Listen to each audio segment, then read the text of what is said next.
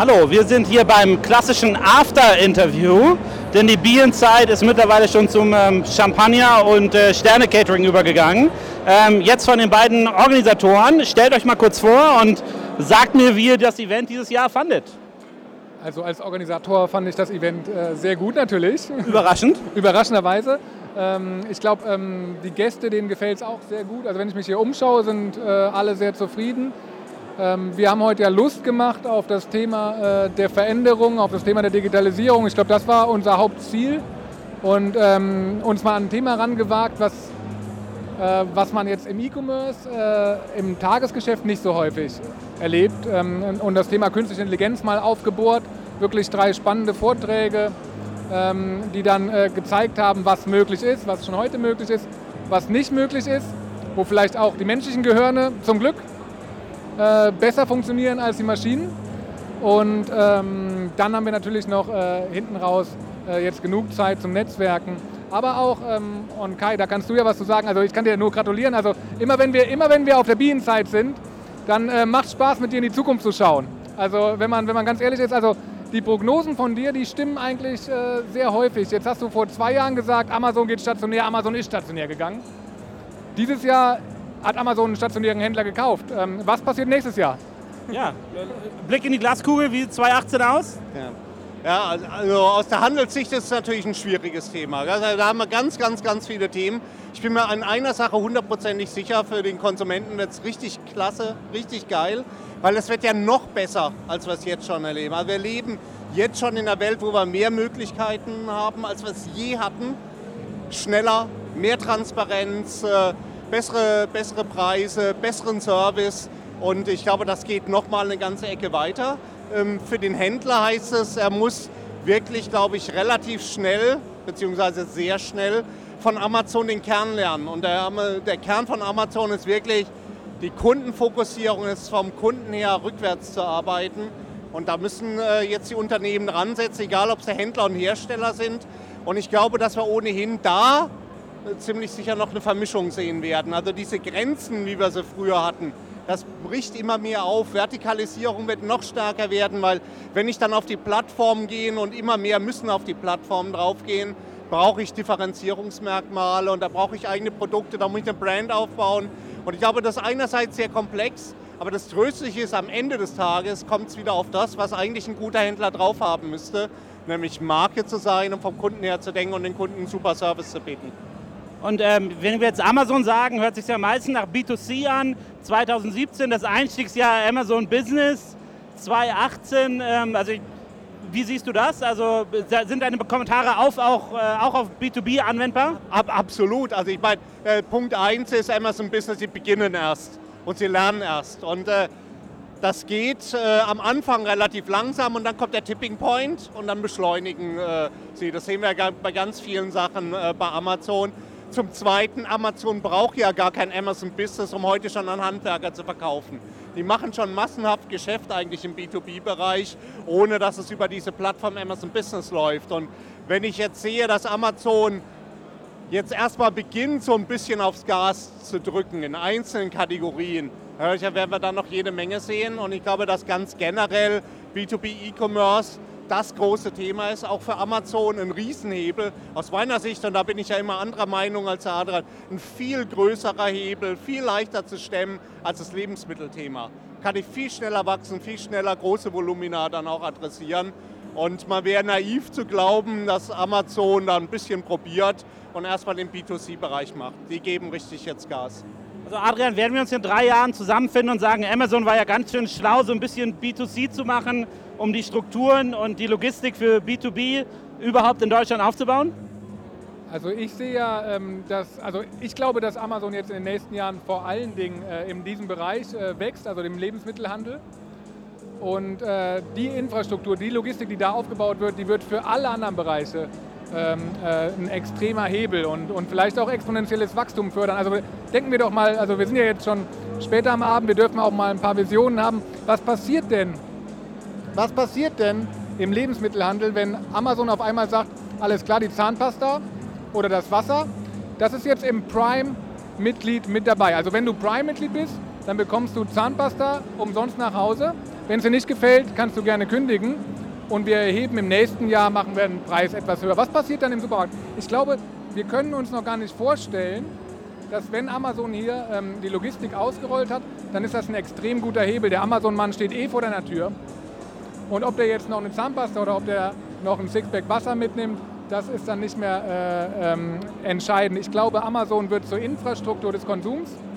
Amazon wird äh, zur Infrastruktur des E-Commerce und das, was Rossmann macht, das ist eigentlich das, was Händler und Hersteller auch machen sollten. Die sollten diese Infrastruktur nutzen, weil ich denke, das Infrastrukturthema, also wenn wir nach Berlin wollen, dann äh, bauen wir uns auch keine eigene Autobahn, sondern wir nutzen die, die schon da ist und dann kommen wir schneller an. Und ich glaube, das sehen wir und wir müssen uns in der E-Commerce-Branche wirklich auch fragen, ähm, ob das, was wir da machen, wenn wir E-Commerce-Strategien entwickeln, wenn wir Plattformstrategien entwickeln, ob das wirklich die Antwort ist oder ob es tatsächlich einfach eine Amazon-Strategie braucht. Ähm, Kai, du hast ja gesagt, ähm, jetzt auch die letzte Frage ist versprochen, aber der Blick in die Zukunft 2018. Ich habe ja mal ge geschrieben auf Digitalkaufmann, dass die Akquisition von Whole Foods eigentlich nur eine Subventionierung des Prime-Programms im Offline-Bereich ist. Werden wir das auch in Deutschland sehen? Also wird demnächst äh, Lidl oder Aldi äh, gekauft werden? Ja, Lidl oder Aldi glaube ich äh, nicht, aber andere kann ich mir durchaus vorstellen. Natürlich, äh, Amazon äh, denkt ja nicht in diesen klassischen Kategorien. Amazon denkt weder an Online, Offline und sie denken natürlich auch nicht rein in Handel. Also deswegen, ich äh, stimme ja dem Adrian bei dem Lebensmittelthema nur begrenzt zu, aber ähm, man muss einfach hier auch sehen, dass Amazon ja viel mehr ist als ein Händler auch mehr ist als eine Plattform. Es ist natürlich eine komplette Infrastruktur, die dahinter liegt, sind jede Menge Services, die dahinter stehen. Und Amazon wird ganz emotionslos weitere Touchpoints zum Kunden hin aufmachen, um sich in immer mehr Bereiche unseres Lebens dann auch einzugraben und letztlich mehr oder minder zum Rundumanbieter äh, hier dann auch zu werden. Und ich glaube, und deswegen ist mein größerer Treiber tatsächlich der Bereich B2B. Ich glaube, dass, es, dass wir jetzt, wenn wir uns den Deutschen anschauen und Deutschland die Strukturen, wir schauen uns den Mittelstand an, wir schauen die vielen Kleinbetriebe, wir schauen Handwerker an, wir schauen Ärzte an, wir schauen Apotheker an, wir schauen Rechtsanwälte äh, hier an, die als Kunden, als Konsumenten bei Amazon einkaufen. Es ist vergleichsweise leicht zu sagen, gut, okay, du kaufst jetzt hier äh, äh, ohnehin privat ein, drück oben noch auf den Button und dann kannst du jetzt auch gleich noch deinen Bedarf. Erstmal fängst du mit Bürobedarf an und das ist das, was wir hier ja auch schon sehen und du weiterst das sukzessive aus. Also es ist ein Riesenmarkt, der sich hier dann auch auftut und deswegen glaube ich, wird da das nächste Wachstum zu sehen sein. Auf deine Frage, auch wenn sie mir nicht äh, gestellt hast, hier mit den, mit den äh, Grenzen oder mit den Möglichkeiten im B2B-Bereich zu sehen. Also ich sehe ein Riesenpotenzial auf der einen Seite für gewisse Zielgruppen. Wir müssen uns aber auch eins darüber gewahr sein, dass im B2B-Bereich die Händler deutlich besser gerüstet sind. Wir haben viel bessere Logistik, Same-Day-Delivery ist in vielen Branchen ganz alter Hut, aber ganz viel schnellere Lieferzyklen, mehrmals am Tag, dass Werkstätten dann auch angefahren werden. Wir haben äh, viel größere Unternehmen, ähm, die, die gewisse Prozesse einfach besser beherrschen. Wir haben eine bessere Datengrundlage, weil wir eben weniger anonymes Bargeschäft haben, wie es der klassische Handel hat, sondern die wissen schon mehr über die Kunden.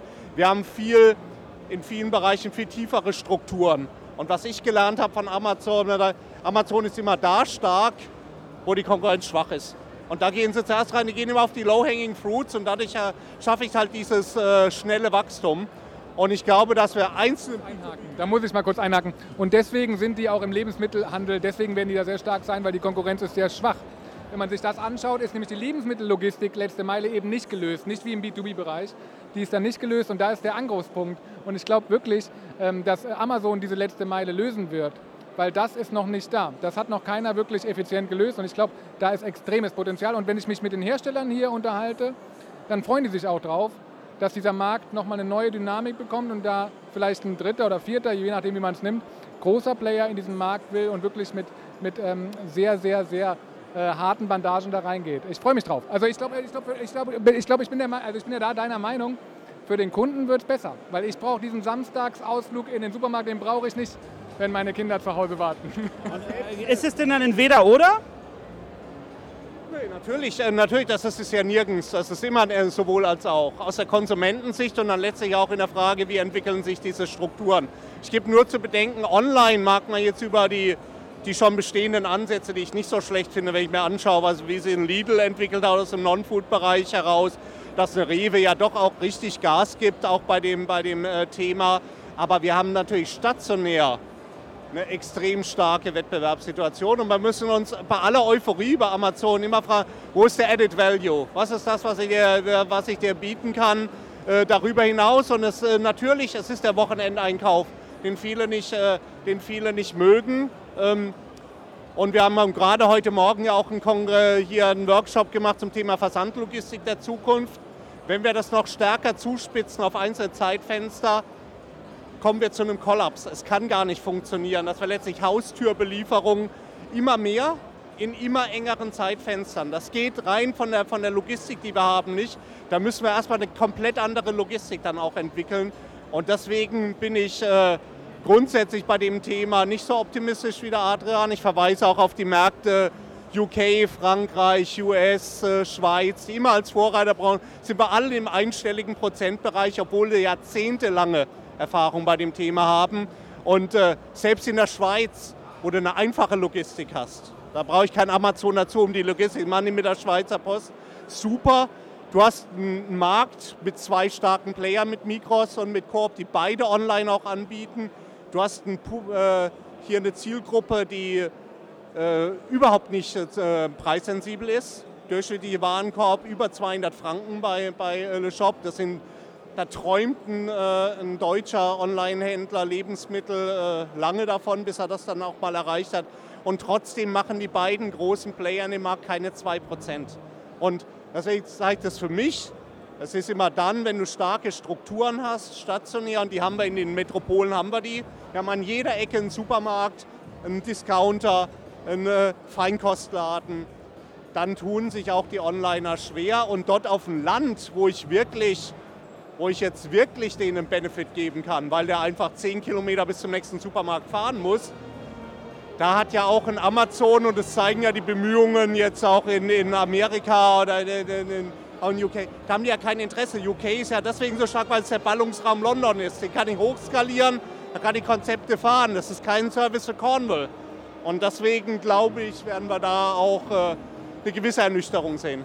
Ich glaube, das schreit förmlich nach einer Fortführung dieses Streitgesprächs 2018, äh, Lebensmittelhandel ähm, oder B2B. Aber ich muss noch mal eine Frage, äh, eine Nachfrage zu einem vorigen Punkt stellen. Du meintest ja, der deutsche B2B-Handel ist besonders gut auf die Digitalisierung vorbereitet mit Same Delivery, anderen Methodiken. Aber ist nicht eigentlich das Problem, vor dem die stehen, dass sie ihre gewachsenen, etablierten Strukturen mit dem Onlinehandel verknüpfen müssen? Und da sind sie ja im besten Falle rudimentär vorbereitet, oder? Ähm, ja, also zunächst mal hatte ich so verstanden, Sie sind besser aufgestellt als der Einzelhandel. Nicht gut, aber besser. Okay, das ist, das ist aber nicht schwierig. Das ist äh, zumindest in vielen Bereichen nicht schwierig. Also ich meine, Sie haben den Vorteil, dass schon die Strukturen in vielen Fällen besser sind. Natürlich haben sie Probleme, nehmen wir das Thema Daten. Ich brauche ganz andere Daten, äh, um, um E-Commerce zu betreiben, als das, was sie bislang dann auch gemacht haben aber trotzdem haben sie gewisse Vorteile. Also ich hatte als Beispiel Pharma-Großhandel oder Pressegroßhandel oder schon der Autoteilehandel an, äh, die letztlich schon ein Thema, was ja ein klassischer Einzelhändler erstmal lehnen muss. Wie geht überhaupt Distanzhandel? Wie beliefern ja? Die beliefern schon seit Jahrzehnten zweimal, dreimal am Tag in die Werkstätte, auf die Baustelle dann auch raus. Und das ist natürlich ein, ein brutaler Vorteil, den Amazon ja im, im, im Bereich jetzt B2C in die Waagschale geworfen hat ist also einfach bei der Logistik her eine ganz andere Disziplin gespielt haben und damit einen permanenten Druck hier dann auch entfacht haben. Es wird nicht ganz so leicht werden, diesen Druck auch im B2B dann auch zu entfachen. Trotzdem, und ich meine, ein weiterer Vorteil ist, wenn du wachen Auges bist im B2B-Bereich, müsstest du sehen, was auf dich zurollt. Und hast jetzt auch noch, du hast Zeit im Vergleich zu den Kategorien, die wir heute auch schon andiskutiert haben, für die es vielleicht jetzt schon zu spät ist, letztlich noch aktiv ranzugehen. Und da gibt es, glaube ich, schon einige Bereiche, aber du musst auch da die Hausarbeiten machen. Und die sind natürlich im, im B2B-Bereich eher ja noch komplexer, als das im, im Business-to-Consumer-Bereich hier haben. Also B2B ist schon auch eine, eine, Herausforderung, aber wie gesagt, das ist für Amazon auch. Und man sagt, die machen jetzt eine Milliarde jetzt mit ihrem B2B-Portal. Letztes Jahr zumindest, dann zeigt es, das ist noch kein Thema, da sind wir noch nicht an dem Tipping Point, wo es jetzt schon hochskaliert, sondern wir sind an der Basisarbeit, die erstmal gemacht wird. Spannend, dann jetzt aus Fairnessgründen eine letzte Frage zum Lebensmittelhandel. Walmart wird ja immer als Beispiel genannt, warum der deutsche Lebensmittelhandel nicht zu knacken ist. Sag mal drei, deine Top 3 Gründe, warum Amazon das besser macht und Amazon macht immer alles besser, zählt nicht? Nee, ich glaube, man kann es ganz klar sagen. Also ich glaube, äh, wir als Kunden entscheiden darüber, ob es Amazon gut macht oder nicht. Und äh, wenn ich mir hier umschaue, heute habe ich auch die Frage gestellt, dann sind hier eigentlich alle Prime-Mitglied. Und es ist jetzt eine Frage, ob Amazon den Schalter umlegt oder nicht. Und wenn Amazon den Schalter umlegt und wir ähm, Basic-Produkte, Wasser, Cola, Nudeln einfach so dazu bekommen, dann ist der Schalter umgelegt. Und ich glaube, damit müssen wir rechnen. Also zumindest muss man mal drüber nachdenken, was dann passiert. Die Amazon-Leute, also bei uns im Haus stehen die eh jeden Tag, also steht der DHL-Mann oder der Hermes-Mann und bringt Amazon-Pakete.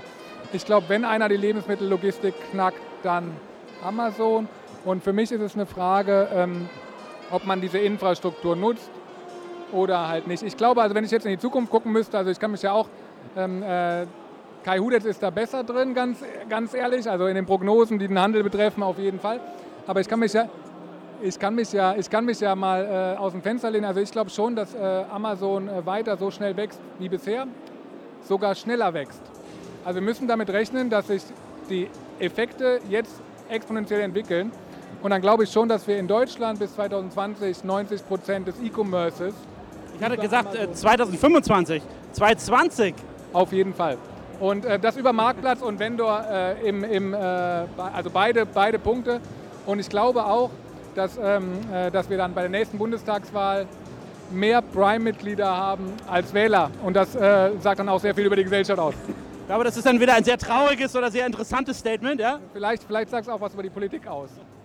Das, äh, das stimmt auf jeden Fall. Ähm, ich glaube, eine klare Aussage, auf die wir uns einigen können, ist, am Vortag der Demexco in Köln gibt es eigentlich nur ein Event, auf dem man sein kann. Vielen Dank, dass ihr das auch dieses Jahr wieder großartig organisiert habt, von interessanten Themenspeakern bis hin zum äh, total krassen Catering, äh, muss ich ja sagen. Ähm, ganz spannend. Ähm, ja, vielen Dank und ähm, 2018 werde ich euch quizzen, wer recht hatte und äh, vielleicht einen kleinen... Ähm, das, das können wir ja vorwegnehmen, also Dr. Hudetz hat immer recht. vielleicht müssen wir so einen, kleinen, so einen kleinen Digitalkaufmann Award dann verteilen, ja, äh, in deinem Namen, ja, für die Leute, die immer recht haben. Ähm, also vielen Dank, ja.